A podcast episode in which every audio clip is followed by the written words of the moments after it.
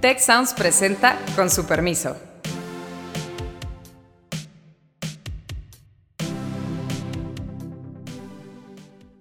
Con su permiso, soy Beata Boina y hoy vamos a hablar sobre el riesgo nuclear. El mero hecho de que se esté hablando de que existe esa posibilidad es algo absolutamente inusitado. Esto nos llevaría a un, un, escenario totalmente distinto del que tenemos hoy en día, donde la guerra pues, tiene carácter convencional y es entre los dos países, Rusia contra, contra Ucrania. Ha invertido mucho más Putin en esto de lo que Khrushchev había invertido en Cuba. Eh, la guerra de Rusia en Ucrania sigue y eh, cada vez con más frecuencia se está hablando sobre la posibilidad del uso de las armas nucleares en el contexto de esta guerra a raíz básicamente eh, de los anuncios, amenazas que ha hecho el presidente Putin en diferentes ocasiones. Rusia está perdiendo en el frente y muchos indican que esas pérdidas le pueden presionar a Rusia para precisamente recurrir a las armas nucleares. Ahora bien, ¿qué pasará si Rusia decide usar arma nuclear en la guerra contra Ucrania? ¿Cómo reaccionará el Occidente? ¿Iniciará una guerra global? Eh, de eso vamos a hablar en este podcast eh, con eh, nuestro invitado especial, Miguel Ruiz Cabañas, profesor de, del TEC de Monterrey, pero también en su momento subsecretario de Relaciones Exteriores y temas multilaterales y embajador en varios países representando a México. Y Carlos Elizondo, nuestro co-conductor que conocen ya de los episodios anteriores. Miguel, eh, ¿cómo tú ves la situación? Mira, la veo extraordinariamente preocupante. Yo, o sea, el mero hecho de que se esté hablando de que existe esa posibilidad es algo absolutamente inusitado.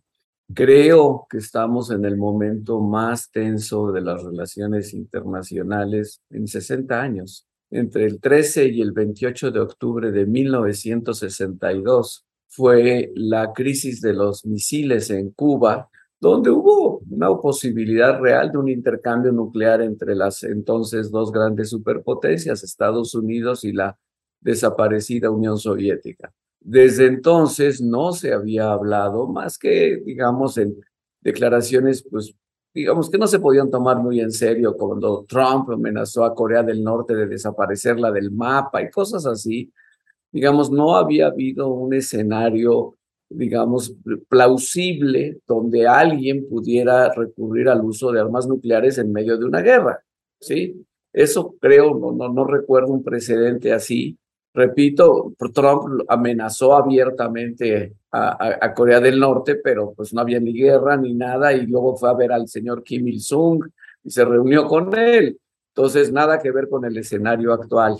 El problema que yo veo y que veo que va subiendo cada vez más de, tensión es muy sencillo, es que eh, Putin se equivocó. Pensó que rápidamente se iba a apropiar de Ucrania y que los ucranianos lo iban a aclamar a las tropas rusas y ha ocurrido exactamente lo contrario. Entonces ha ido subiendo, subiendo y yo lo veo cada vez más desesperado. Y pues sí, me preocupa mucho que una persona desesperada tenga un botón nuclear. No creo que esté pensando, bueno, no creo, espero que no esté pensando realmente y que todo no deje de ser más que un bluff, pero el mero hecho de que diga, bueno, a lo mejor no uso armas nucleares grandes, pero sí podría usar armas nucleares, las que llaman tácticas o pequeñas y cosas así, es realmente, o sea, eh, eh, terrorífico, repito, porque el señor está arrinconado, él mismo se metió en ese rincón, y ahora pues ya vimos que lanzó este ataque de misiles violando todas las leyes del derecho humanitario a, a diferentes puntos de Ucrania. Entonces creo que estamos en un momento muy, muy, muy, muy peligroso donde eh, eh, pues no diría que puede pasar cualquier cosa, todavía no creo que hemos llegado en ese momento, pero sí creo que, eh, que es realmente una situación sin precedente en 60 años. Sí, porque estamos en una lógica de escalamiento donde no se ve cómo podamos entrar en una trayectoria distinta. Es decir, por un lado hay unos ucranianos muy exitosos en el campo militar que han puesto mucha sangre, mucho esfuerzo y están defendiendo la integridad de su territorio, que no es fácil este, invitarlos a un diálogo de paz donde Putin pueda quedarse con los territorios hoy ocupados Y por otro lado, pues Putin ha hecho lo que tú dices, un mal cálculo y ahora requiere, sobre todo ahora que ha empezado a movilizar la población rusa con todos los costos políticos que hemos visto, porque hasta ahora el ejército profesional o el ya reclutado que estaba en estas operaciones, pues ahora está en una tensión muy difícil porque ¿cómo justifica el haber puesto a Rusia en esta situación si no obtiene ganancias claras? Y por otro lado, pues en la medida en que Ucrania va como fortaleciendo sus capacidades bélicas, pues estamos en, este, en esta situación donde hacen un, no ellos directamente, unos terceros, pero esta destrucción del, del puente entre Crimea y Rusia, que desata esta reacción que ya comentabas tú, Miguel, y que ahora está llevando a que los ucranianos pidan y algunos países occidentales apoyen el que lleguen nuevas armas, sobre todo de protección antiaérea a Ucrania. Y en este círculo no sabes en qué momento un hombre acorralado y aparentemente irracional, en el sentido de, de, no valorar bien cuáles son los costos y beneficios de las acciones, que es Putin, que pudiera usar en cualquier circunstancia, ya sea tácticas, es decir, objetivos localizados dentro de Ucrania, peor aún estratégicas contra Europa o lo que fuera, armas nucleares, que es un camino por el que nunca hemos este, andado. Porque si bien los Estados Unidos soltaron estas dos terribles bombas nucleares en Japón, era un momento donde el otro lado no tenía la capacidad de reacción, porque Putin ha como argumentado en algunos foros que ya se ha hecho antes, que no es tan novedoso, es completamente inédito, y además no sé cómo lo vean Beata Miguel, en un contexto donde pareciera que no hay los espacios de interlocución que hubo en la crisis de los misiles. Mientras esa cosa estaba incrementándose, había mecanismos de comunicación entre el hermano del presidente Kennedy y el embajador de la Unión Soviética en Estados Unidos, y un Khrushchev que parecía un hombre, por lo que la información que tenemos ahora, un hombre que nunca quiso eh, llevar al mundo a ese, a ese lugar, le salió mal un cálculo, y cuando vio que le había salido mal se echó para atrás con ciertas garantías ahí en Turquía para poder salvar cara interna, pero creo que lo de hoy es mucho más ha invertido mucho más Putin en esto de lo que Khrushchev había invertido en Cuba.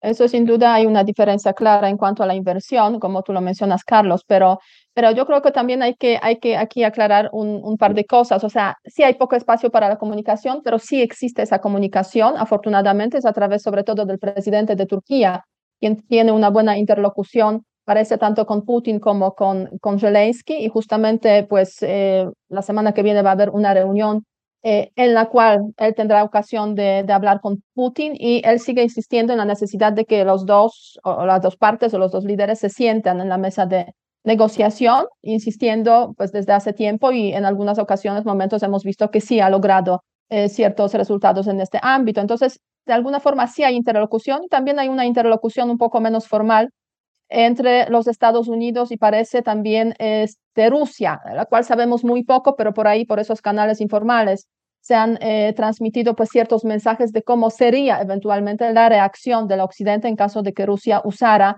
las armas eh, nucleares. Y esa reacción sería convencional, no sería, digamos, responder con las armas nucleares, sino responder con armas convencionales. Y por ahí ha habido eh, mensajes que han transmitido, por ejemplo, el ex jefe de, de CIA, el general Petreus, quien dijo que seguramente eh, la Alianza Atlántica destruiría las fuerzas convencionales que tiene Rusia en el territorio de Ucrania, en Crimea y en el Mar Negro. Obviamente sería una escalada, no sabemos cómo reaccionaría a esa situación Putin. Eh, y también otro punto, este, se habla mucho obviamente de armas nucleares y, y, hay, que, hay que aclarar también lo que pues, ya han mencionado, o sea, no todas las armas nucleares tienen la misma capacidad efectivamente no es lo mismo armas nucleares estratégicas que normalmente tienen como esa, eh, em, ese alcance, eh, tienen largo alcance, o sea, llegan, se puede decir, al otro lado del Atlántico para, em, para los, los objetivos relacionados sobre todo con los países grandes como los Estados Unidos.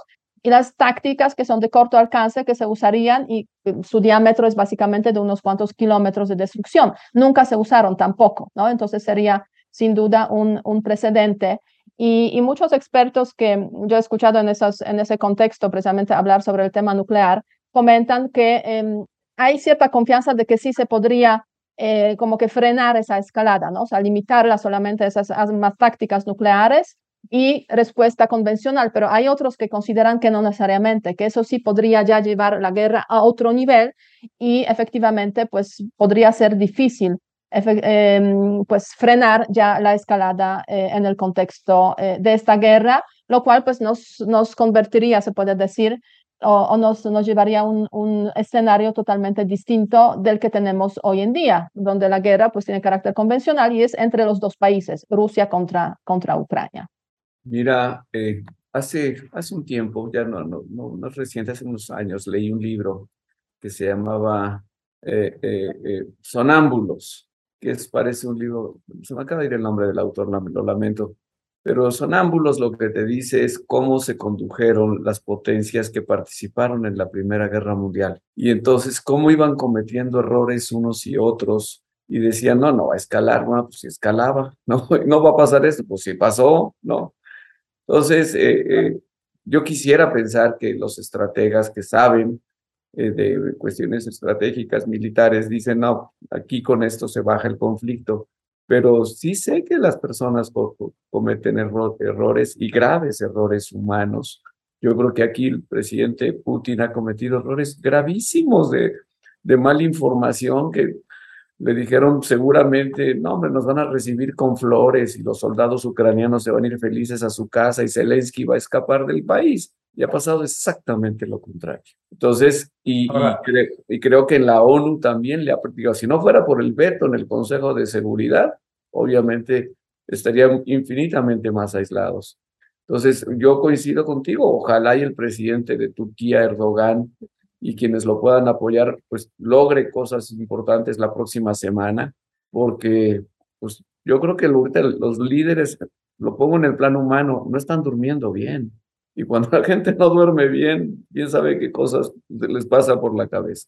Y te puedo, te puedo asegurar que la gente, los ciudadanos que viven por ahí cerca tampoco están durmiendo bien. Por eso. Porque en cada rato en Polonia, cuando sabes, se habla del tema nuclear, pues obviamente recordamos el tema de Chernobyl con una experiencia directa en el, en el tema y, obviamente cualquier anuncio de que pues las armas nucleares se pusieron en alerta en Rusia, que Putin puede usar armas nucleares tácticas, pues sí están prendiendo alarmas, digamos, en las mentes de, de la gente y, hay mucho miedo. Y, y, lo peor de todo es que ese miedo además se está como eh, eh, aumentando eh, por la desinformación. Y les voy a comentar que justamente hoy estaba revisando ahí informaciones y eh, resulta que en español hay una información de que a Polonia llegaron, llegó un bombardeo que puede transportar armas nucleares, misiles con armas nucleares, tipo em, eh, B2, eh, y que ahí está, ya aterrizó. Y es una mentira, es una falsedad. O sea, usaron la, la película, ¿sabes? El video de, del año 2020, de octubre, que efectivamente ha aterrizado, digamos, ese tipo de avión, pero en Reino Unido y lo trasladan al caso de Polonia diciendo que ahí estamos, ¿no? Ya los Estados Unidos, los Estados Unidos con su eh, bombardeo listo para usar las armas nucleares. Entonces hay toda una desinformación también que genera ese ambiente que seguramente yo creo que no existía a tal punto en el año 63 cuando la crisis de los misiles obviamente era muy, muy fuerte y eran los 13 días muy, eh, muy emblemáticos, cruciales y todo el mundo casi, digamos, contuvo la respiración pero este, la verdad es que no había tanta desinformación como la tenemos hoy y eso está eh, generando más pánico y más, más miedo. Además eran 13 días, como bien dicen. Aquí ya llevamos varios meses y en un entorno, como comentaron, de enorme turbulencia política. Porque leyendo lo que dice la prensa occidental sobre algunos grupos en Rusia de extrema derecha, dicen unas cosas horrenda, de que no importa, hay que aniquilar nuclearmente a los ucranianos. Es decir, hay un ecosistema político muy distinto al de la Guerra Fría, donde era todo opaco, donde realmente eran decisiones cupulares.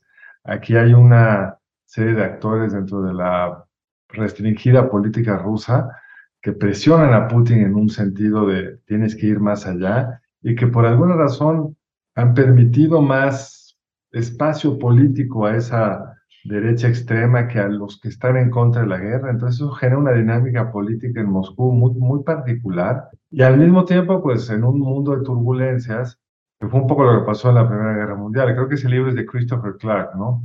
Eh, el que mencionabas de Sonámbulos, porque es toda esta cosa de que son muchos actores que empiezan a buscar resolver agravios pasados, y pues hay que ver lo que está pasando en las fronteras de la exunión de las... En, en, el, en lo que era la exunión soviética, empieza a haber tensiones militares entre sus antiguas repúblicas, eh, Corea del Norte, asusando ahí su presencia en Japón, bueno, en el sur, mandando los misiles arriba de Japón. O sea, se abren otros frentes e incluso se te empieza a recomponer los procesos específicos de ciertas alianzas. Esta decisión de Arabia Saudita de liderar una reducción en el precio del, en, en, la producción del crudo para bajar el precio junto con Rusia, en fin, yo creo que hay muchos frentes abiertos, más allá del riesgo nuclear, que es terrorífico y casi inimaginable, pues están todos estos otros frentes donde también pueden las cosas escalar y pasar de lo que es hoy una, una guerra limitada en Ucrania, terrible pero limitada, a algo con más, con más frentes de fuego. Entonces sí es un mundo ahorita muy, muy estresante. Ahora bien, la pregunta muchas veces que nos hacemos, obviamente, es, este, ¿habrá tiempo para reaccionar? ¿no? Porque se puede tomar en consideración pues, ese peor escenario posible. Digamos, eh, Putin realmente dispuesto a usar las armas nucleares tácticas, no serían estratégicas, sino uh, seguramente las, las tácticas. Si habrá tiempo para, para reaccionar, digamos, eh, para la reacción del Occidente, para, pues, no sé, eh, proponer sentarse a la mesa, en fin, y, en ese sentido yo creo que hay este, de alguna forma buenas noticias. buenas noticias lo digo de esta forma porque eh, las armas nucleares em, eh, tácticas, o sea, esas de corto alcance, normalmente no están listas para usarlas. O sea, están por ahí almacenadas en, en los almacenes centrales. Para usarlas se necesita realizar una serie de operaciones logísticas que serían realmente fácilmente detectables para diferentes servicios de espionaje que por ahí seguramente están eh, con gran vigilancia acerca de, lo que está pasando en nuestros almacenes. Entonces sí habría un cierto tiempo, digamos, para reaccionar y algunos incluso consideran que el momento que Putin decida usar esas armas tácticas, realmente eso podría llevar quizás a pues, eh, ciertas propuestas desde el occidente para evitar ese, ese desarrollo, esa, ese desenlace. O sea, pues hay cierta ventana de oportunidad aún en este, en este contexto. Pero o puesto así, casi estás invitando, perdón Beata, pero puesto así que estás invitando a Putin que las use. O que sí, no, yo lo hago desde, mira, yo lo hago desde... pero es que el problema de esa lógica es que parecería que si las usas te va a abrir el, o si dices que la vas a usar, te va a abrir el espacio a la negociación. Y eso puede ser un incentivo muy perverso. Sí, para usarlas, es cierto, pero, em, o sea, yo lo digo, yo lo digo como analista, digamos, de relaciones internacionales, más como tomadora de decisiones, ¿no? Eh, obviamente el Occidente en ese contexto está anunciando que en caso de que Putin usara, decidiera usar las armas nucleares, o mejor dicho, las usara, lo que se, lo que se llevaría es una respuesta convencional con la destrucción básicamente de su potencial militar que tiene pues acumulado en, en Ucrania. Y eso es pues obviamente eh, a consideración, a tomarlo en consideración eh, por las autoridades rusas antes de incluso tomar esa, esa decisión, ¿no? Y, y obviamente vamos a ver cómo, cómo reacciona eh, las autoridades rusas, cómo reacciona Putin. Por lo pronto vemos que lo que están haciendo, lo que están optando es por demostrar que tienen capacidad de atacar en diferentes puntos de, Ucrania a través del ataque de los, de los misiles que vimos esta semana, eh, y también cambios en el mando militar, ¿no? Para, digamos, eh, un mando militar mucho más dispuesto a, em, a cometer, pues, eh, cosas terribles en el contexto de la guerra, precisamente para, para recuperar ese dominio en el campo de, de batalla y quizás también tener algo de tiempo porque han salido señales desde Lavrov, desde el ministro de Relaciones Exteriores de Rusia, justamente eh, ayer de que sí están dispuestos a hablar, ¿no? O sea, por ahí en una entrevista dijo Lavrov que pueden hablar, no garantizan que eso pueda llevar a alguna negociación, pero sí pueden hablar. Y eso es como también quizás este, empezar a buscar el tiempo necesario para que la movilización militar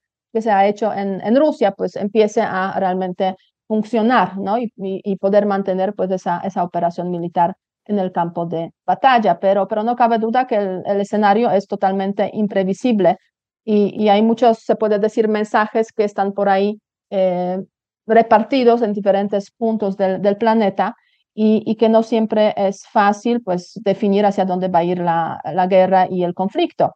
Eh, sería, yo creo que también importante aquí tomar en consideración eh, cómo sería la reacción de China y la India al uso de armas tácticas por Rusia. Y eso también es como una línea roja, me da la sensación, eh, para, para Putin, que debe saber que si usa armas tácticas, igual podría perder el apoyo de China o de, de la India en ese contexto, pero sobre todo China es lo que cuenta más en este, en este escenario.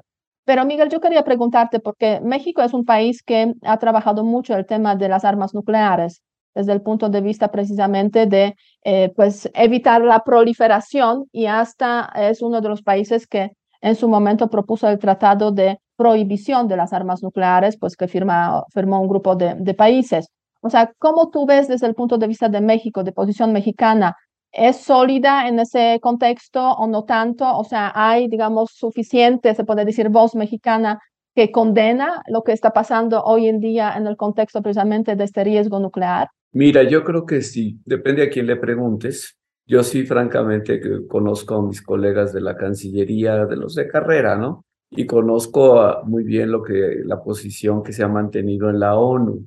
Y si tú ves el discurso que hizo Antier, nuestro embajador Juan Ramón de la Fuente, es un discurso impecable en la Asamblea General, rechazando una vez más la anexión de estas supuestas repúblicas independientes basadas en referéndums absolutamente ilegales conforme al derecho internacional y la Carta de la ONU. Y fue muy, yo diría, fue muy enfático eh, Juan Ramón en decir, pues esto no, no, puede, no puede aceptarse de ninguna manera y no lo vamos a aceptar y, y, y, esto rompe todos los principios de la Carta de Naciones Unidas y el derecho internacional. México yo creo que ha evitado hablar a nivel oficial explícitamente de las armas nucleares o de la amenaza de uso de armas nucleares.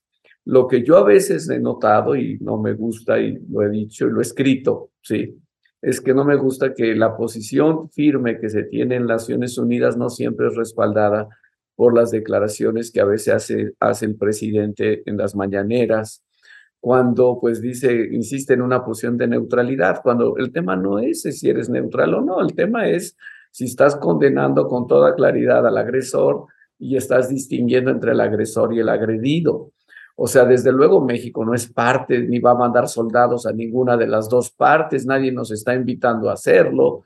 O sea, no, no se trata de eso, no, no se trata si eres neutral o no, se trata de como se hace en la ONU y como ha hecho la misión y su, eh, su gobierno en la ONU, de mantener una posición clara de condena por una parte a lo que ha hecho Rusia, de insistir en que salgan las tropas, de desconocer la anexión de, de, de territorios eh, que forman parte de Ucrania.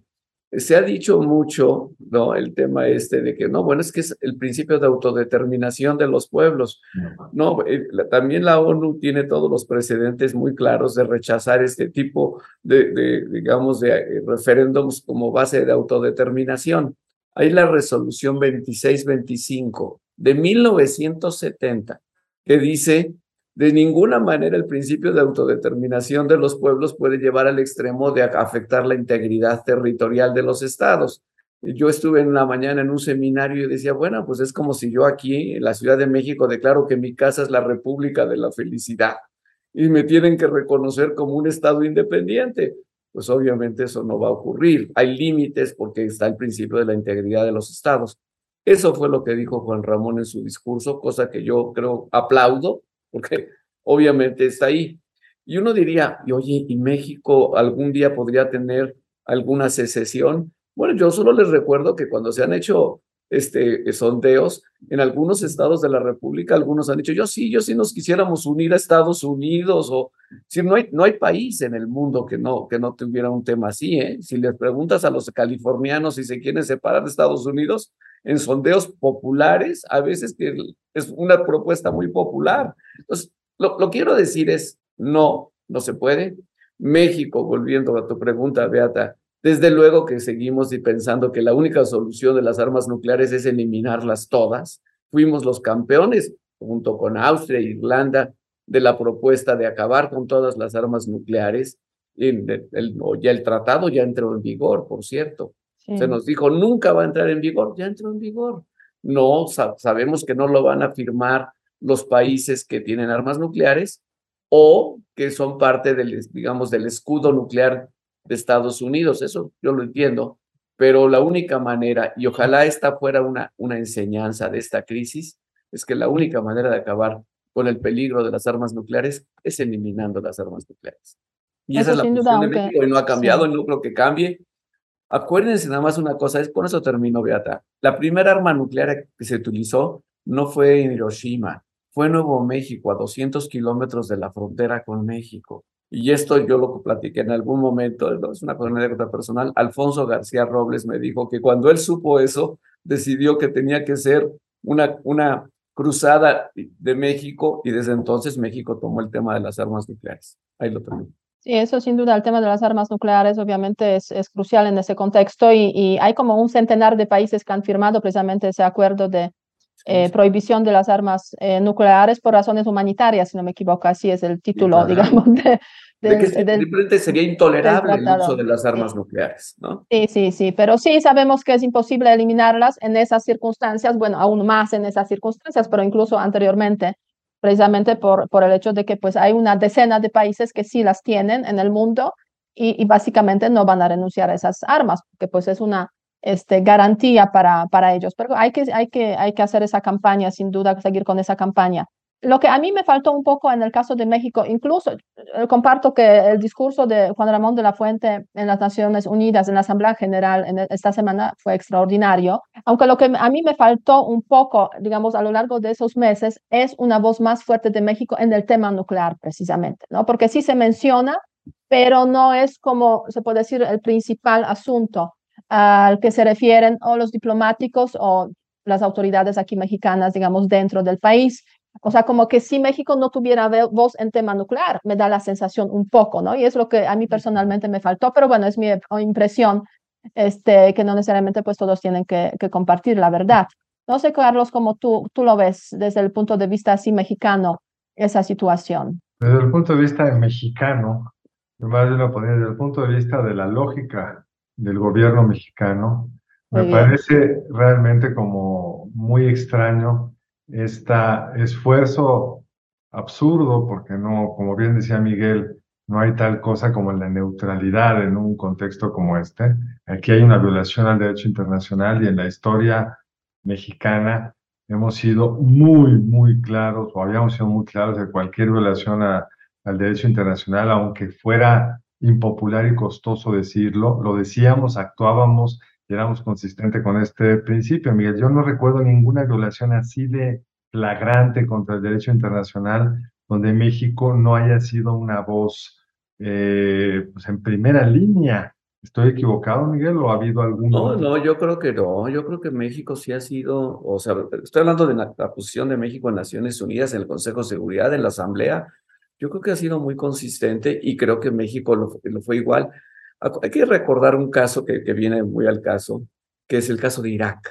México se opuso en el Consejo de Seguridad, también estábamos ahí en esos tiempos, y se opuso a la invasión de Estados Unidos a Irak, pidió todo el tiempo que se mantuviera las inspecciones internacionales para ver si Saddam Hussein tenía armas de destrucción masiva, al final se demostró que no tenía armas de destrucción masiva, que todavía ha sido un pretexto. Pero hay que recordar que Colin Powell en sus memorias puso que era el momento más vergonzoso de su carrera, cuando su propio gobierno lo había hecho mentir en el Consejo de Seguridad. Entonces, pero México, yo sí creo que tiene un récord, un razonablemente consistente. Pero que venía acompañado con una eh, comunicación política del Ejecutivo Nacional en ese mismo sentido, es decir, México no andaba diciendo una cosa en el Consejo de Seguridad y diciendo otra en las conferencias de prensa. Entonces, esa es la esquizofrenia muy extraña. Hemos logrado mantener en la ONU, porque no en la OEA, eh, en el Consejo, en la Asamblea, porque no en, en, en, en, este organismo de derechos humanos de la propia ONU. Hemos tenido una votación muy lamentable respecto a, al caso de Nicaragua. Eh, pero en fin, hemos sido más o menos consistentes ahí, pero con un discurso político que dice otra cosa. Y que dice otra cosa eh, también con enormes ambigüedades, porque habla de, de, de, neutralidad, pero al mismo tiempo supimos esta, esta semana que había un acuerdo, un acuerdo para poner eh, antenas, si entiendo bien, rusas de su sistema de GPS que había sido firmado hace un año, según lo reveló eh, pues primero una agencia rusa, Sputnik, y luego la agencia F, y que ahora como que lo niegan que sea realmente existente. Es decir, hay un coqueteo permanente de México de invitar al presidente de Cuba a la eh, ceremonia de independencia el año pasado, en fin, como que hay una parte del gobierno mexicano que no se siente nada cómodo con el lugar estratégico y, digamos, congruente con la integración y los intereses económicos nacionales. Entonces siento ahí una tensión permanente, Miguel, y no sé cómo se puede resolver esto y qué implicaciones tiene para nuestra posición en la ONU, un gran discurso de nuestro embajador, pero erosionado con otras decisiones y otras acciones. Mira, la verdad es que coincido, eh, sobre todo en el caso de la OEA, eh, pues lo primero que habría que lamentar es que el canciller de México no fue a la, a la Asamblea General de la OEA. Eh, no fue ni el canciller ni el subsecretario, fue un director general el jefe de la delegación. Y su discurso fue dirigido contra el secretario general de la OEA. Digo, está bien, yo puedo entender que tengan discrepancias con él, pero, pero que México, su discurso en la Asamblea General de la OEA lo se dedique a criticar al secretario general, pues sí da la impresión de que dices, bueno, han pasado muchas otras cosas para que dediques todas sus energías a eso. Entonces yo sí creo que ahí coincido contigo, no hay consistencia y creo que hay por lo menos una parte del gobierno que tiene nostalgia y, no sé, o sea, como que no está cómoda, como tú lo dijiste, donde, dónde están los intereses de México y dónde está la consistencia de México en estas materias. No hay consistencia, no hay consistencia y probablemente pocas posibilidades de solucionar esas divergencias y esa esquizofrenia que existe entre lo que dicen en los organismos multilaterales como las Naciones Unidas y lo que se dice muchas veces, digamos, en las mañaneras o otros foros de, eh, del gobierno, del Parlamento mexicano incluso. Pero bueno, la verdad es que el tiempo nos ya este, está recordando que tenemos que ir finalizando. Yo solamente diría que este, es suena totalmente irracional y suena totalmente terrible eh, que a estas alturas del siglo XXI estamos hablando precisamente sobre la posibilidad de un ataque nuclear y, es eh, realmente algo que nos eh, asusta que, que, hemos podido realmente llegar a ese punto en nuestra, en nuestra historia. Eh, ahora bien, es el resultado de la guerra de Rusia contra Ucrania, que no sabemos cómo se va a ir desarrollando y esperamos que obviamente son solamente escenarios teóricos que nunca se llegarán a, em, a ver en, en realidad. solamente para cerrar, Carlos, dos palabras. Muchas gracias, Beata. Y Miguel.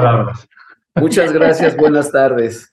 Y recuerda nuestras redes sociales también, Miguel.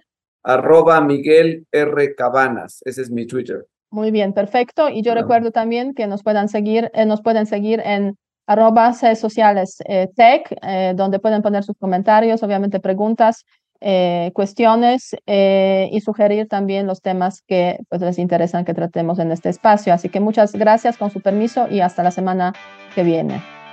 Si quieres conocer más sobre el comercio y los negocios, te invitamos a escuchar Territorio Negocios. La experiencia del cliente o del usuario es cada vez más importante. El podcast en el que hablamos sobre las nuevas tendencias de innovación, emprendimiento, finanzas y liderazgo en México y en el mundo. Escúchalo en Spotify, Apple Podcast y Google Podcast. Muchas gracias al equipo del Tecnológico de Monterrey y de Tech Sounds. Productor ejecutivo de Tech Sounds, Miguel Mejía. Asistente de producción, María Monroy. Productora de Con su permiso, Cintia Coca. Diseño, Daniela Solís, Lizeth Rodarte y Pilar Ortega. Postproducción, Max Pérez, Marcelo Segura y Sergio Chávez. Les invitamos a escuchar el siguiente episodio de Con su permiso y el resto de programas de Tech Sounds en los canales de su preferencia.